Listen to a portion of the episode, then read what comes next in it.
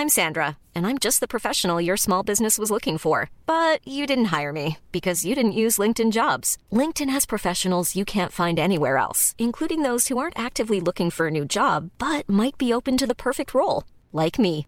In a given month, over 70% of LinkedIn users don't visit other leading job sites. So if you're not looking on LinkedIn, you'll miss out on great candidates like Sandra. Start hiring professionals like a professional. Post your free job on linkedin.com/people today. Salut, c'est Clémence. Un petit message pour vous prévenir. L'émission qui va suivre a été enregistrée au mois d'octobre 2020 pour la sortie initiale de La Nuée. Ne vous étonnez donc pas si certains de nos échanges vous paraissent étranges ou anachroniques. Bonne écoute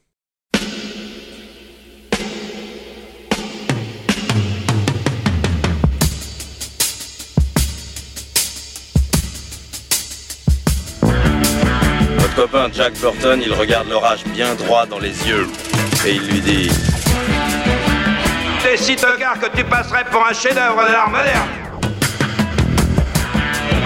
Madame, je n'écrirai rien sur ce film, c'est une merde Merde Ce sont les gars qui se prétendent normaux qui vous déçoivent. Les dingues, ça ne fait jamais peur.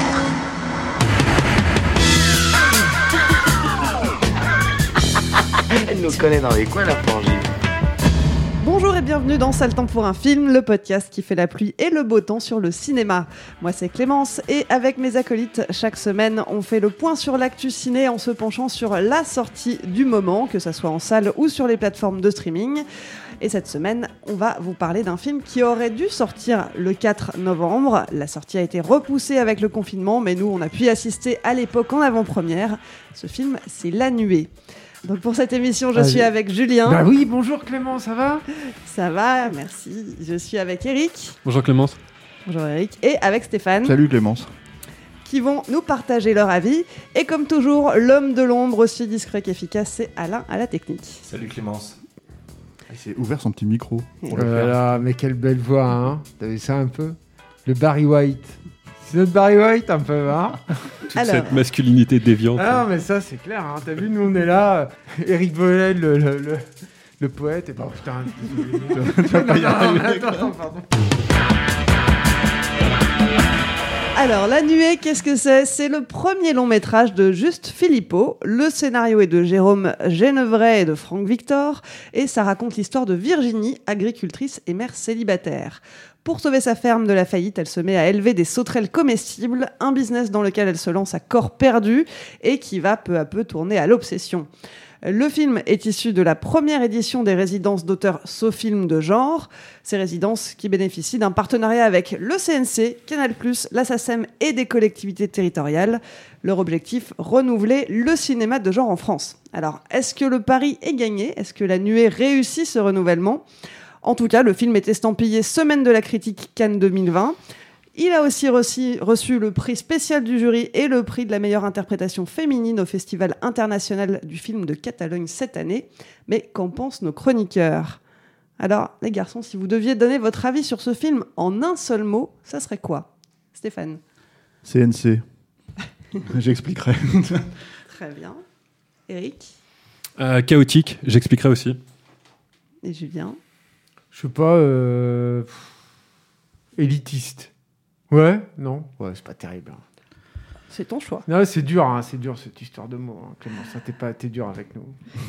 CNC, chaotique et élitiste. Bon, bah, le ton est donné. Let's fight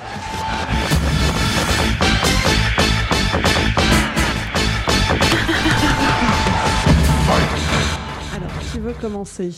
Écoutez, moi je veux bien. En plus, j'ai vu tout à l'heure euh, le court métrage du réalisateur euh, Juste Philippot, qui est très très, euh, je trouve dans la forme euh, assez opposée en fait à ce qu'il a fait euh, après, qui est assez dynamique sur les pluies acides, une espèce de famille qui essaie de fuir euh, des pluies acides.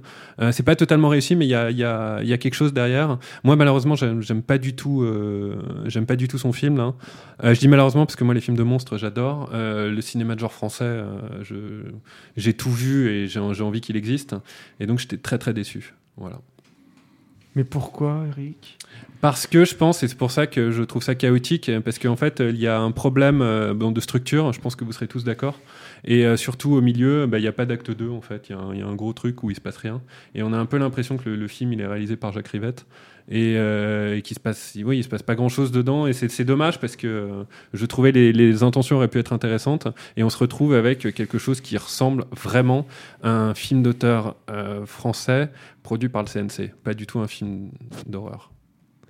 Alors effectivement, c'est vrai que euh, les, les- les scénaristes eux-mêmes hein, disent qu'ils visaient une espèce de, de- une espèce de rencontre entre le film de genre et le cinéma d'auteur.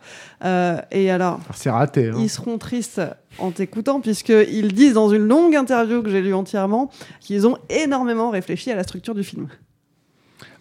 Ça me, surprend parce qu'en fait, il y a des choses qui, euh, s'ils avaient réfléchi à la structure du film, ils l'ont sans doute fait, hein, excusez-moi si vous, m'écoutez, mais euh, il y a des choses qui me surprennent vraiment, c'est que, euh, par exemple, les choses arrivent beaucoup trop tard et il y a très peu de choses avant qui justifient ça. Euh, et en plus, à la fin, donc il y, a une, euh, y a une espèce de troisième acte complètement chaotique où en fait tout ce qui doit arriver arrive, mais dans, dans un bordel euh, sans nom. Et euh, tout est un peu tard, hein, tout arrive un peu tard. Et c'est dommage parce que moi, euh, contrairement à vous, je crois, il y a des, choses dans la mise en scène que je trouve intéressantes, il y a des choses dans la musique que je trouve intéressantes, mais je crois que le vieil adage qu'on peut pas faire un bon film sans un bon scénario, là, il s'applique euh, vraiment très fortement ici.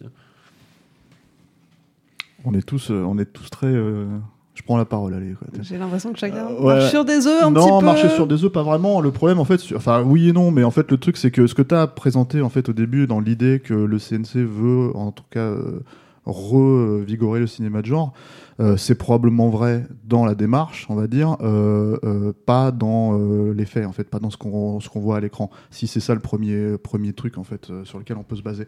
Le, le- le- moi, je trouve que quand on parle de film d'auteur, il faut s'entendre sur ce que ça veut dire. Il y a le cinéma de genre en France, il existe, mais en fait, est-ce qu'on appelle vraiment ça le cinéma de genre? C'est quoi le cinéma de genre? Le cinéma de genre, c'est le cinéma d'exploitation à la base. Moi, je suis coupable aussi, et je pense comme nous tous à cette table, hein, parce que ça fait 20 ans qu'on écrit sur ce genre de cinéma-là, d'avoir utilisé le terme cinéma de genre. Mais après, la question, c'est qu'on n'a on s'est jamais posé la question de est-ce que le cinéma de genre, en fait, c'est censé être un terme qui remplace le vrai terme original qui est cinéma d'exploitation. C'est-à-dire ce que faisait Corman, ce que faisaient tous ces mecs-là, en fait, euh, les Harkoff, les mecs comme ça, etc., Mhm. dans, en- en- dans- aux États-Unis notamment. Et Carpenter. Euh, euh, mais Carpenter, mais lui encore, c'est encore un autre truc, tu vois. Mais en fait, c'est des Larry mecs qui- Cohen. Voilà, Larry Cohen, c'est des mecs Ah, qui viennent, qui viennent de Parce Parce que Larry Cohen, c'est un truc, la nuée, aurait- un truc qu'il aurait pu Totalement, faire un, mec comme Larry Carpenter Cohen. aussi, en fait. Mm. Euh, Ou Cronenberg au début Voilà. aussi. Donc en fait, si tu veux, l'idée dans tout ça, c'est que euh, euh, je fais une, une distinction entre les deux termes que nous, à la base, je pense, on fait pas. Et je pense que pour le coup, le CNC l'a fait, vraiment. C'est-à-dire que ce n'est pas du cinéma d'exploitation. Et qu'est-ce que ça veut dire, cinéma d'exploitation? Cinéma d'exploitation, ça veut dire que si tu vas voir un film d'horreur, tu vas voir euh, des morts, tu vas voir du fantastique, tu vas voir en fait quelque chose qui assume son sujet parce qu'on a besoin de le vendre. C'est-à-dire aux gens qui viennent voir le film. On a besoin de dire, voilà, dans ce film, il y a des sauterelles qui bouffent des gens parce qu'en fait, elles deviennent, euh, euh, je sais pas, cannibales, carnivores, ce que tu veux, peu importe. Donc le truc, si tu veux, c'est que vendu comme ça, tu vois, si tu dis c'est un film de sauterelles cannibales, euh, mo- vampires ou je sais pas quoi, bah en fait, c'est pas vrai. C'est-à-dire qu'en fait, elles bouffent des petits doigts de, de comment t'appelles ça, de, de, de gamins de, de, de coagulés. Euh, elles vont manger un, une biquette. un- je, je suis désolé, je spoil. hein, euh, une biquette, un chien et euh, comment dire, il y a deux. En body Ouais. count, il y a deux personnes. Donc en fait, si tu veux, si, en termes de ça, euh, si vous voulez voir un film d'horreur, il faut prévenir les gens. Si vous voulez voir un film d'horreur et ensuite si vous comptez sur ce genre de choses, là je parle même pas de qualité, ça y est pas. Faut, faut, faut être clair. Et le deuxième truc, après, qualitativement parlant, ce que dit euh, pour moi Eric en fait sur la structure, oui, c'est vrai. C'est-à-dire que quand j'ai les quatre mo- moments clés que j'ai décrits, sans même aller beaucoup plus loin, ils arrivent au bout de. euh, le premier doit arriver au bout de 40 minutes. Sur un film qui fait 1h30, 1h40, quoi. Donc c'est vrai que déjà, en fait, si tu veux, la mise en place, elle est hyper. euh, voilà. Mais qu'est-ce- comme il y a 40 minutes, qu'est-ce qui se passe Tu vois? Tu allais me poser la Alors, question. bah, me pas, autre chose. pas une question, mais c'est Ah. là où effectivement la, la question du mélange entre euh, film de genre ou film d'exploitation et film d'auteur Mm. euh, est intéressante parce que. euh, alors moi je vais, je vais donner mon avis aussi, mais ouais. j'ai- j'ai vu vraiment dans le, le- le- justement cette lente mise en place de l'action une volonté très naturaliste de quelque chose un peu à la Zola, de on va on va chercher à dépeindre avant tout, Mhm. avant la Zola, c'est un grand mot quand même, hein, quand tu vois le. le Non, mais c'est intéressant ce dans, dans- l'intention, ouais. quelque chose de, on va dépeindre la vie d'une mère de famille célibataire, agri- agricultrice, euh, qui est en galère financière, qui doit s'occuper de ses enfants, et finalement c'est ça qui prend le pas sur tout le propos fantastique qu'il y a autour. Mais à la base, c'est une super idée. C'est-à-dire que pour moi, en fait, l'idée en soi du film, elle est pas mauvaise du tout. Mm. C'est-à-dire qu'il faut être clair là-dessus. Le problème, c'est ce que tu vois à l'écran. Il y, a- il y a 30 ans de ça, et tout le monde connaît, ce- je pense que tout le monde a cette référence, il y avait des sketchs, en fait, quand on parle de films d'auteur français, tu vois, et là je mets des gros guillemets, euh, euh, il y avait ce sketch des inconnus, avec Bourdon qui est déguisé en Ouais. bonne femme et qui fait « Vous pouvez pas comprendre !» ou je sais pas quoi, etc. etc. Et c'est ça le film, en fait. Ouais. C'est-à-dire que t'as psychodrame sur psychodrame sur psychodrame à la française, si tu veux, avec au milieu, si tu veux, bon, ben, à un moment donné, les sauterelles qui, euh, qui s'excitent, et puis, euh, et puis euh, la nana qui vaguement. Parce que ça, c'est pareil. C'est, en fait, c'est un film qui n'a pas, en fait, son univers à lui. C'est-à-dire qu'en fait, cette, porte d'entrée, cette porte naturaliste, moi, j'aurais, voulu, en fait, qu'il, qu'il se plonge dedans, en fait, si tu veux, qu'il crée, en fait, quelque chose qui découle d'une cohérence de personnage. C'est-à-dire pourquoi, en fait, elle, elle, elle, ce, cette personnage de, de comment dire, euh, d'éleveuse en fait de sauterelles en fait si tu veux elle se elle se elle se plonge là dedans tu peux le comprendre en fait par des biais euh, comment dire euh, euh, bon elle a pas d'argent il y a pas de machin etc et son mec l'a plaqué ou il est mort je sais pas parce que ça c'est pareil c'est pas hyper clair en fait euh, parce qu'il y a une engueulade au début mais comme c'est sous-mixé en fait je Mm. comprenais pas la moitié des mots Mm. euh, le truc, si tu veux, ça aussi, c'est très film d'auteur français, on va dire. Euh, euh, mais euh, donc, elle, elle a tous ses problèmes et elle se plonge là-dedans. Mais la logique psychologique, et c'est là de ça qu'on parle de structure, je pense, hein, quand Eric parle de Ouais, structure, c'est c'est ça en fait. C'est-à-dire qu'il n'y a pas de logique. C'est-à-dire qu'à un moment donné, elle donne son sang, donc ça marche. Donc tu te dis en fait, est-ce que c'est une démarche en fait de folie? Est-ce qu'elle coupe? Non, elle donne son doigt ou elle donne sa main ou je sais pas quoi. Et Alors- en fait, et après, elle va mettre, elle va acheter du sang. Ah, finalement, elle peut plus acheter de sang en fait, donc en fait, elle recommence. Tu vois, enfin, c'est, c'est, il n'y a pas de dérive dans la folie en fait. Il y a juste, c'est très pensé justement quoi. Ju- juste pour préciser, parce que là, bon, c'est plein de spoil. Full spoil, ouais, pardon. Full spoil, mais, euh, mais donc effectivement, en fait, son élevage d'insectes dépérit au début du film et elle se rend compte un peu par hasard parce qu'elle est, tombée et qu'elle s'est blessée euh, que, euh, que les sauterelles bah, aiment manger du sang, que ça leur donne plein de force, un peu des sauterelles vampires. Euh, et, donc, et donc à partir de là, bah, elle va faire en sorte que son élevage reprenne de la vigueur en leur fournissant, en fournissant aux sauterelles le sang nécessaire. Voilà. Merci d'avoir t'as très bien résumé parce que c'est vrai que j'étais parti dans le truc quoi. Et, en fait, en gros, mais même ça, tu vois, en fait, si tu veux, elle, elle se rend compte de ça, mais le spectateur, il a déjà une longueur d'avance puisqu'en fait, il y a une autre scène qui te présente la situation et qui en plus n'a plus, plus rien à voir avec euh, avec euh, la choucroute au final parce que en fait le même personnage disparaît complètement du métrage au bout d'un moment. Enfin tu vois, donc il y a, il y a- il y a, euh, moi je pense en fait en termes de problématique il y a on a l'impression que c'est un film de genre qui n'a pas être envie d'un film de genre qui n'a pas envie d'être un, film honte, d'exploitation qui a honte de ça. Et euh, il y, a- il y a une phrase je suis désolé de citer les collègues hein, euh, j'espère qu'ils m'en voudront pas je crois que c'est le journal du dimanche. On, on avait il y a une phrase où il y a mis entre film fantastique et drame paysan mais pour moi c'est entre drame paysan et drame paysan parce qu'en fait il n'y a pas de fantastique dans ce film.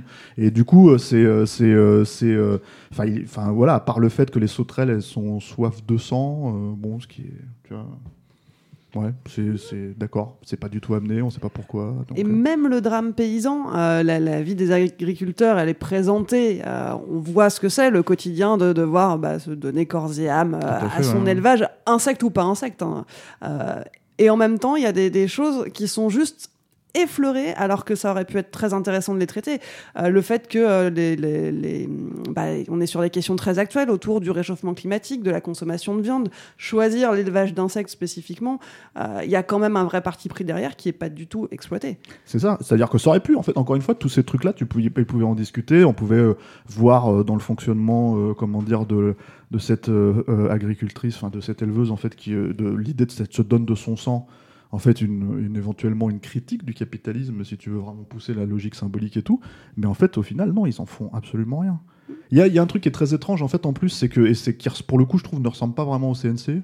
euh, cette logique en fait de, financer en fait en tout cas de de- d'aider au financement un, un film écrit par des scénaristes qui n'ont absolument qui ne sont absolument pas les auteurs euh, du film au final puisque en fait ils écrivent le film en tant qu'auteur c'est-à-dire de scénario mais en fait la grande logique de l'auteur quand on dit film d'auteur en France c'est un type qui réalise les films qu'il a écrits et là en fait il y a, une économie c'est très euh, c'est très intéressant mais du coup tu as l'impression que euh, à défaut, même si les films d'auteur, les grands psychodrames que, dont, dont- les inconnus se moquent, tout ça, etc., etc., c'est des trucs dont je suis pas du tout friand euh, et que j'aime pas du tout, ça peut être des trucs habités. Là, j'ai aussi ça le problème du film, je pense, c'est qu'en fait le film n'est pas du tout habité. Je vais pas reprocher Mm. euh, au réalisateur de pas avoir écrit son scénar hein, dans Mm. l'absolu, mais par contre, euh, j'ai l'impression qu'en fait il ne fait absolument rien ressortir, éventuellement si c'était euh, de qualité sur le papier. Mais bon, moi je trouve que justement, effectivement, je suis d'accord avec Eric, c'est pas super bien écrit, quoi. Moi, je pense qu'il y a une. euh, tout- tout- moi, je suis complètement d'accord avec tout ce qui a été dit euh, pour l'instant, mais je. je- mais avant même sur la, la, la, la, qualité euh, très fragile, on va dire, du film, euh, moi je pense qu'il y a aussi une, un- une problématique de priorité. C'est-à-dire, pourquoi euh, ce film a-t-il été fabriqué? Qu'est-ce qui a intéressé en fait euh, le- le- les scénaristes et le réalisateur en fait dans ce projet-là? Euh, Moi aussi, je vais citer un collègue, mais un collègue de capture qui est, qui est Rafik Djoumi et qui disait un truc que dans lequel je me suis toujours reconnu, qui était euh, euh, Gremlins de Dante, euh, on, on aime tous parce qu'il y a de la critique de l'Amérique, euh, que- qu'on désingue certains archétypes euh, euh, dedans, mais on aime avant tout Gremlins parce qu'il y a des Gremlins.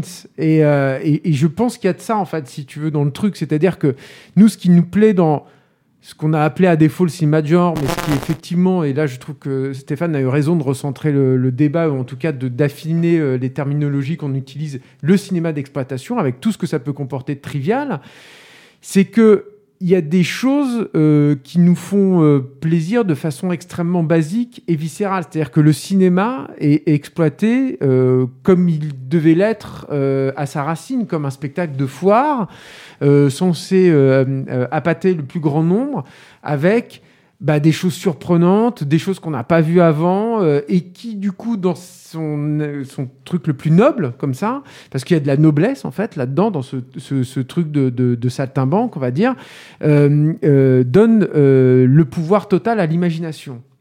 Et moi, si j'aime incroyablement le, le film de monstres et le film fantastique en général, c'est parce que c'est une porte ouverte géniale à l'imagination, en fait, ça.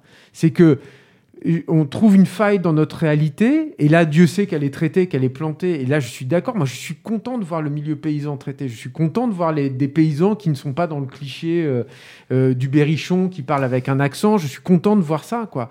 Donc, on trouve une faille là-dedans pour y instaurer euh, du fantastique.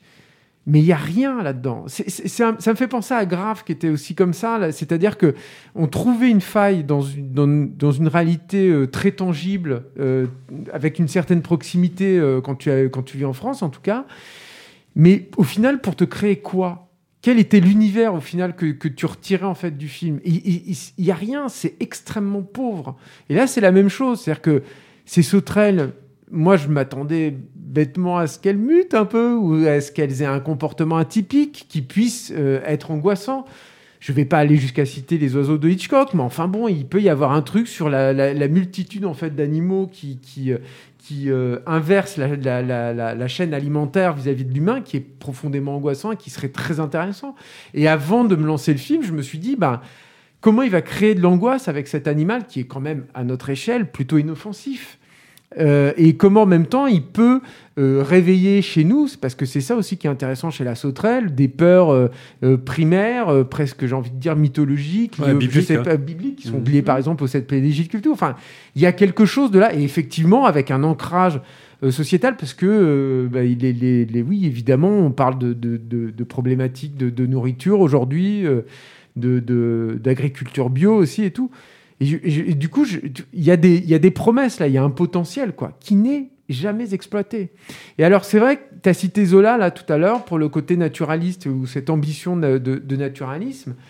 Mais alors, moi, il y a un autre truc qui m'a extrêmement étonné dans, le film et qui, que je mets pas forcément sur des problématiques de structure, mais quel manque d'efficacité.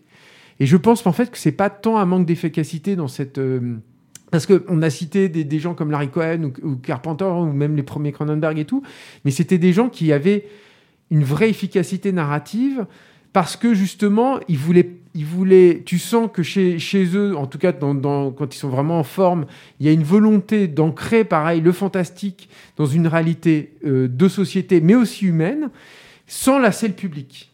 C'est-à-dire qu'on sait qu'on œuvre dans ce type de cinéma-là, parce qu'aussi, souvent, il y a un producteur qui veille au grain. C'est-à-dire que dans les premiers Cronenberg, tu avais un mec comme Pierre David qui était là derrière, qui disait Mais attends, tu m'as vendu un truc avec des mecs qui explosent les crânes par le seul pouvoir de l'esprit, il faut que ça arrive vite, quoi. Tu vois, il faut qu'on ait une tête qui explose rapidement. Mais du coup, ça les contraint à une vraie efficacité, en fait. Et, je trouve même à, du coup quelque chose de, à certaines ellipses en fait dans la narration qui sont à mon sens plus propices à l'identification en fait vis-à-vis des personnages. Or là, il y a une vraie, euh, y a un vrai truc de complaisance vis-à-vis de, la façon qu'ils ont de, planter ce personnage-là. Avec moi, je trouve des, comment dire, des redondances dans le, dans le scénario, des, des, des, choses qui sont en train de patiner, patiner, où tu as déjà compris les relations avec ses enfants, par exemple, qui sont lourdes. Au bout de la troisième ou quatrième fois où j'avais compris que la, la grande, elle avait des problèmes d'intégration et tout, et tu te dis, mais tu peux pas faire ça un peu plus efficacement et revenir au cœur de la promesse de ton scénario, ce que tu promets aussi au public, parce que c'est quand même un film qui s'appelle La Nuée, qui est vendu avec une affiche, avec des personnages, avec plein de sauterelles et tout, qui est censé donc être un film de genre, appartenir à une velléité du CNC de nous offrir des films de genre, donc qui est en droit quand même d'accepter ça. Et en fait, non, pas du tout. C'est là où tout à l'heure je, suis, je, suis intervenu comme un cochon que je suis, mais sur le truc de cette rencontre entre le film d'auteur et le- le cinéma de genre. Mais non, mais elle n'a pas lieu. Elle n'a pas lieu, malheureusement. Ou alors, elle a lieu, comme le disait Rico, tout- enfin Eric tout à l'heure, dans les euh, 15 dernières minutes, c'est son surnom, Rico, voilà. Euh, Eric le poète, est dans, dans les 15-20 dernières minutes, et en plus, de façon extrêmement expéditive, et je trouve pas très bien Et foutu. c'est C'est-à-dire que dès que la mise en scène doit être un peu présente dans les scènes d'action, par exemple, moi je la trouvais euh, quand même relativement défaillante. Et indépendamment de ça, en fait, on reproche beaucoup, par exemple, le cinéma d'horreur et ce genre de choses, en fait, de, de fonctionner avec des personnages crétins. Et en fait, film d'auteur ou pas, en fait, les personnages sont aussi cons dans ce film que dans un film d'horreur. euh, euh, dans un dans leur film comportement face à la menace, effectivement. voilà, ouais. par exemple, le gamin, en fait, si tu veux, il voit une nuée de sauterelles arriver, il croit encore que sa biquette elle est vivante et il la cherche, si tu veux, donc ce qui est déjà un peu un problème, alors qu'il l'a vu s'envoler, tu vois. Le deuxième truc, c'est que en fait, le mec, il voit, il- le, le voisin voit les sauterelles, il se, il se met à foutre le feu, tu sais pas pourquoi, alors qu'il y a Ouais. un cadavre dans le, dans le. Tu vois, c'est des trucs comme ça où tu te dis, mais. Et la fin est pas très compréhensible. Voilà, et euh, la fin, et la fin, elle est étrange aussi, donc on va peut-être pas la spoiler celle-là pour le coup, mais Mm. voilà, en fait, t'as tout un tas de trucs comme ça où les personnages, fondamentalement, ils sont aussi stupides que euh, les vierges dans les Vendredi Et- 13 ou les, euh, ou les, euh, vrai, hein. ou les trucs comme ça. Et en fait, et, et je pense par défaut, c'est-à-dire pour le coup, c'est-à-dire que je pense que les, les, les scénaristes de Vendredi 13 ou des trucs comme ça, ils se faisaient pas trop trop chier, tu vois. Ils écrivaient un truc et puis en fait, ils disaient bon, moi j'ai juste besoin que- j'ai juste besoin de chair à canon là, Mm. tu vois. Sauf que en fait, ils réfléchissent pas du tout comme ça en fait dans ce Mm. truc-là. Sauf que par défaut, on retombe sur les mêmes problématiques et il n'y a pas aussi de règles. C'est-à-dire du fantastique, il n'y a pas de règles en fait de pourquoi les, les sauterelles sont, Effectivement. euh, voilà, elles fonctionnent comme ça, pourquoi elles bouffent telle personne mais pas telle autre personne, tu vois, enfin, Mm. il y, a- il y a tous ces trucs en fait qui sont pas du tout mis en place. Donc du coup, à la fin, cinéma de genre, euh, Ouais. mon cul sur la Et, je pense qu'il y a aussi quelque chose qui est important à dire parce que euh, Ah. moi je le, je le vois C'est venir. important. Non, non, Écoutez mais bien. Je le vois venir gros comme Eric une a maison. dit quelque chose d'important. Vas-y, Eric, on t'écoute.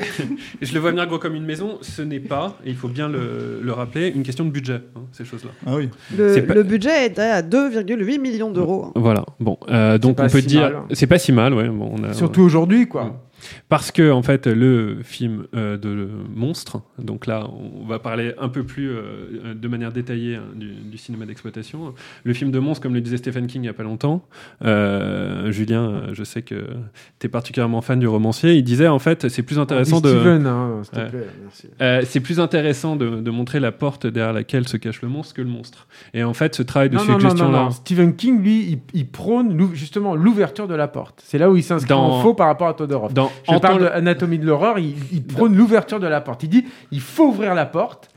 Si tu rates ton coup et que tu vois la fermeture éclair derrière ton costume Oui, mais- de monstre, tant pis. Toi, au moins- toi, au moins, Il faut ouvrir la porte éventuellement, mais en fait la suggestion, c'est quand même le mec qui a écrit Shining aussi. Enfin, tu vois, il y a quand même, il en, il en joue Ouais, beaucoup mais lui, de ça. montre justement les monstres à la fin. À la fin de Shining, t'as les monstres en buis qui vont commencer à bouffer tout. Non, Mais tu ne l'auras pas là-dessus. Je ne Eric. ferai pas là-dessus parce que je sais pas et tu vas voir qu'on est d'accord. parce que je, je veux aller vers quelque chose en disant que ce travail de suggestion-là euh, qu'on attend d'un film petit budget, il n'est pas fait.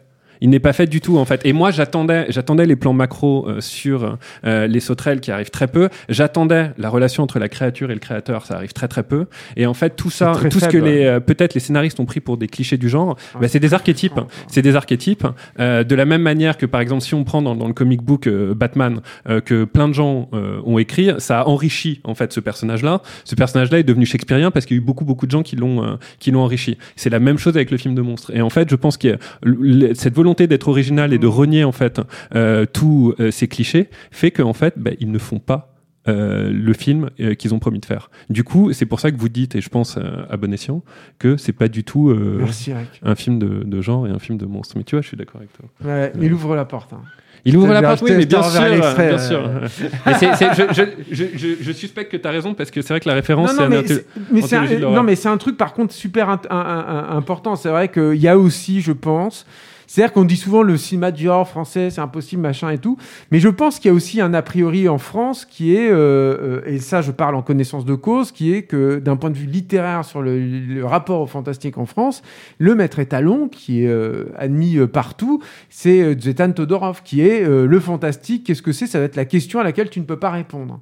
Ce qui est pour moi une partie du fantastique, certes, et d'ailleurs une partie du fantastique que j'aime énormément aussi, mais ce n'est pas tout le fantastique. Et surtout, ce n'est pas tout le fantastique cinématographique. Non, ce n'est pas vrai. Le fantastique, parfois, tu peux y répondre. Qu'est-ce que ça veut dire y répondre? Ça veut dire que tu vois la bestiole, tu vois la créature du lac noir, elle est en face de toi, elle existe, elle est touchante. Euh, tu pleures quand elle meurt parce que c'est dégueulasse. Je tiens à le dire au micro de Capture Mag aujourd'hui. Mais voilà, non mais et, là, il y a aussi de ça, je trouve un peu dans la nuée. C'est-à-dire qu'il y a un peu de truc où euh, pour être euh, élégant tout en faisant du fantastique, on va faire du fantastique, mais dans la suggestion. Et moi, ça, c'est un, fantastique qui, pour qu'il me touche, doit être très inventif et tout à fait intègre. Et merci Alain me montre que je parle trop, donc je me tais. Effectivement, on se, on se rapproche de la fin. En tout cas, ça vous a fait réagir. Euh, Est-ce que vous conservez les mots que vous m'avez donnés en début d'émission? CNC, on n'en a pas parlé finalement trop Si, du on en- CNC, en fait, on en a parlé parce qu'il y a une approche. En fait, je pense que, c'est-à-dire, euh, encore une fois, c'est ce que je disais, euh, le- le- la logique en fait d'essayer de revigorer le cinéma de genre. Pour moi, elle est louable en soi, mais je pense qu'elle est, euh, elle est, euh, comment dire, euh, elle part sur une base en fait qui est hyper brinque-ballante. C'est-à-dire qu'en gros. la terminaison entre ce qu'est vraiment le cinéma de genre, c'est-à-dire tel que éventuellement, et là je vais vraiment citer des trucs, le cahier du cinéma peuvent le voir, alors qu'eux-mêmes n'ont pas défendu un Cronenberg pendant toutes ces années, si tu veux, pour finalement attendre de le défendre quand il arrive à Cannes et ce genre de choses. En fait, quand il est vraiment starifié, là d'un seul coup, le mec c'est un auteur, tu vois.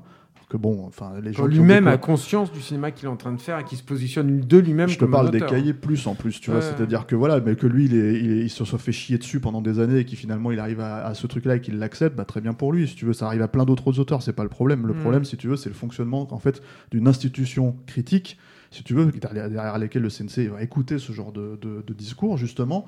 Euh, et en fait, euh, voilà, c'est-à-dire que la problématique du CNC, pour moi, elle part, de là. La, création du CNC, en fait, de ce label cinéma de genre, qui devrait déjà être donné à, la plupart des films qui ont été faits 20, 30 ans, 40 ans avant, si tu veux, ce qu'ils ne faisaient pas, euh, et qui ne feront toujours pas. D'ailleurs, en fait, je pense, si on, s'en- suit à, ce qu'ils donnent, en fait, comme, comme aide sur ce genre de film-là et sur ce genre de projet-là, euh, bah, en gros, ce film-là, il- ce, genre-là, ce cinéma-là, il existait déjà. Et en fait, il s'est basé sur euh, le succès euh, critique, surtout critique, mais aussi quand même un peu public, de Grave, qui est sorti il y a 2-3 ans. Et en fait, ce film-là, euh, moi je ne vais pas faire la critique de ce film-là, mais c'est un film en fait qui déjà était en train de digérer et surdigérer en fait justement le cinéma de Cronenberg et ce genre de choses-là. Et on attend de voir, par exemple, cette réalisatrice, Julien Ducournau, qui est à la tête en fait de, de ce comment dire comité d'aide, de soutien qui est, qui est du CNC, tu vois, euh, ce que elle, elle a vraiment en fait dans, dans les dans les tripes en fait pour le film suivant. Si c'est autre chose qu'une ressucée de, de, Cronenberg en fait qu'on a tous digéré depuis euh, maintenant 40 ans quoi. Enfin 25. on va dire. Mais le truc, si tu veux, c'est que donc c'est pour ça que en fait, je pense que quand je dis le mot CNC, c'est que c'est ex- enfin à la fin, ce que je vois en fait de ce film-là, c'est que c'est clairement un film. En fait, ça ne m'étonne absolument pas qu'il a été produit par le CNC, enfin financé par le CNC, Mhm. aidé par le CNC parce qu'il n'a pas été produit par le CNC, Euh, et que ça ressemble effectivement à ce que je m'attends d'un film que que le CNC pourrait euh, défendre de genre. Merci Stéphane. Euh, tu en penses quoi toi Eric? Chaotique, tu restes euh, là-dessus? Alors complètement chaotique, mais en fait je, vou- je voulais aussi dire quelque chose que les, les critiques euh, très positifs, hein, il y a- il y a des, plutôt des bonnes critiques, hein, ce film-là, oublient toujours de dire, et ça me rappelle pourquoi en fait j'aime, à part certains journalistes, j'aime plus les critiques de films, ils oublient de dire que c'est chiant hein, le film. Le film est très très chiant, et ça me rappelle à chaque fois quand j'allais, euh, moi dans les années 90 et 2000, je croyais en fait à ces, ces- le- les journalistes du Télérama, le journal du dimanche, etc. pour ne citer que, qui me qui me vantaient, hein. euh, qui me vendaient des, des, des films de 3 heures euh, fascinants et j'allais le voir et ils, bon, ils avaient obligé de me, oublié de me dire que c'était chiant. Et en fait, je pense que c'est un peu la, la, la, la fonction aussi d'un critique de dire attention, euh, c'est peut-être pas, euh, voilà, ça va peut-être pas être un film d'horreur, ça va peut-être être un peu chiant, euh, parce que là ils le disent pas, donc quelque part, moi j'ai l'impression, euh, cette vieille impression là que c'est toujours les mêmes gens en plus hein, qui critiquent depuis des années, hein, et ils oublient toujours de dire des choses un peu fondamentales. Ouais, donc, il a- il a faites gaffe, c'est chiant. Oh, Faites gaffe, c'est chiant. Non mais moi, moi, si déjà on me l'avait dit un peu, je pense que ça m'aurait mieux, permis d'a- d'appréhender les défauts du film. On me l'a mis en colère. Est-ce que tu serais allé le voir du coup? Oui. Parce que oui, parce que j'aime le, le cinéma de monstres, j'aime le cinéma d'auteur français euh, Même quand c'est et j'aime le cinéma fantastique français. la dernière fois, il nous a dit qu'il a vu Camille. euh, c'était quoi Non, c'était quoi? Non, Connasse, le cœur Ouais. des chevaux. Ouais, ouais, ouais. C'est vrai. Et toi, Julien, élitiste? Bah alors moi c'est un peu méchant, je pense que ça les... Enfin je sais pas si les gens euh, qui ont fait le film euh, écouteront ce, ce podcast, mais j'imagine que pour eux ça, ça doit être vraiment très désagréable de se dire qu'est-ce que c'est que ce gros con et tout. Alors je ne suis pas si gros. Euh, ça c'est la première chose, mais, mais ensuite, oui parce que euh, en fait c'est un peu la même démarche que, que Eric. J'ai envie de l'appeler Rico à chaque fois, c'est terrible, excuse-moi Eric. Mais euh, c'est un peu la, même démarche que Eric, c'est-à-dire que le, le- le truc c'est que euh, moi, quand je vois des trucs comme ça, moi, euh, je, évidemment, je suis comme tous les, les- les critiques et tout, je le vois euh, gracieusement, moi, le film. Je suis invité et tout, quoi. Je peux pas m'empêcher de me foutre quand même. Enfin, c'est pas que je peux pas m'empêcher, c'est que je trouve que c'est aussi mon rôle de me foutre à la place du mec qui va payer minimum euh, 10 euros Tellement. pour euh, aller euh, faire une toile le samedi soir pour s'amuser et qui se dit tiens j'ai envie de voir un bon truc d'horreur quoi ça n'est pas pour la personne qui va voir euh, même des films d'horreur que je n'aime pas comme Conjuring par exemple c'est Mm. c'est pas pour lui hein. il, il va, il va se planter s'il voit ça il va être dégoûté en sortant de ça je pense que ce film là est réservé il y a, il y a un public pour ça et le succès de Grave l'a prouvé et là pour le coup je ne parle pas du succès critique il y a eu un succès public indéniable donc il y a un public en France pour 200 ce- 000 entrées, ce qui est Il- pas, ce qui est pas du tout. euh, Mais grave, c'est moins le chiant, double- hein. Le double, voire le triple en fait de, de- des entrées du cinéma de genre. euh, Voilà, c'est de- ça en France. Donc il y a un public pour ça, indéniablement. Euh, je pense qu'il y, y a des gens qui apprécient ça et euh, qui ont d'ailleurs, comme le disait Eric, aussi euh, déjà euh, manifesté euh, leur enthousiasme pour la nuée. Euh, très bien. Euh, ils se reconnaissent et tout entre eux. Mais, mais, mais moi, j'ai envie de m'adresser aux, aux- gens qui. euh, qui veulent voir des, des trucs avec des monstres euh, qui bouffent des gens et euh, qui se transforment et, euh, et euh, qui se font tuer à la fin comme la créature du lac Nord, c'est vraiment dégueulasse qu'on lui a fait et tout. Bah non, c'est pas ça. Vous allez pas voir ça. Vous allez vous allez voir une espèce de drame paysan. Moi, je trouve euh, un peu quand même vraiment laborieux, pas toujours très bien fichu, avec une toute petite touche, vraiment pas grand chose de, fantastique, et encore une touche hein, encore plus légère de, de, de films de monstres qui vont pas. euh, vous direz, ben mince, ces 10 euros là, j'aurais mieux fait de m'acheter ce Blu-ray de la créature de lac Nord euh, qui était en solde. Euh, Par, par contre, le compositeur du film, moi je trouve qu'il a fait un, un bon boulot. Il a bien inclus. euh, Il y, a, be- il y a beaucoup de morceaux de musique classique dans le film. Il l'a bien inclus dans son score. euh, moi, lui, je le suivrai vraiment. La, la- la C'est un peu gestion évident, du moi, son trouve, hein. aussi avec le bruit Ouais, des ouais, ouais. sauterelles en permanence de plus en plus oppressant, c'est ça c'est très bien géré. ouais, ouais. Mm. Moi, je, ça, ça pour le C'est coup. vrai. Clémence. Il y a c'est quand même tout à des fait choses vrai ce que tu sauver. viens de dire. Bon. Et vous, vous en pensez quoi? Est-ce que vous êtes d'accord? Est-ce que vous n'êtes pas d'accord? Est-ce que vous avez détesté ce film ou est-ce qu'au contraire, euh, vous trouvez qu'il incarne effectivement le renouveau du film de genre français? Donnez-vous votre avis sur le répondeur de Capture Mag. Pour ça, il suffit de nous laisser un petit message vocal via Messenger et on le diffusera dans le prochain épisode. Temps pour un film, c'est fini pour aujourd'hui. Pour suivre les prochains épisodes, rendez-vous sur toutes vos plateformes de streaming, Apple Podcasts, Spotify ou Deezer.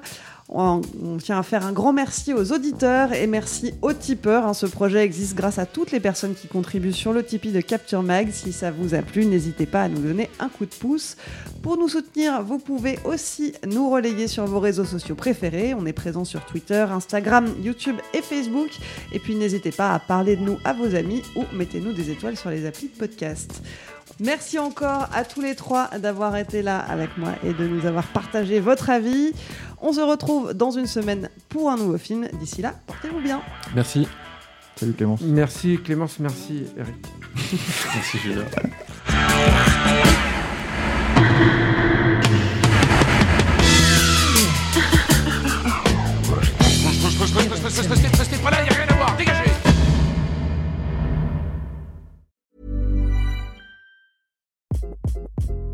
Hi, this is Craig Robinson from Ways to Win, and support for this podcast comes from Invesco QQQ, the official ETF of the NCAA. The future isn't scary. Not realizing its potential, however, could be. Just like on the recruiting trail, I've seen potential come in many forms as a coach. Learn more at Invesco.com slash QQQ. Let's rethink possibility. Invesco Distributors, Inc.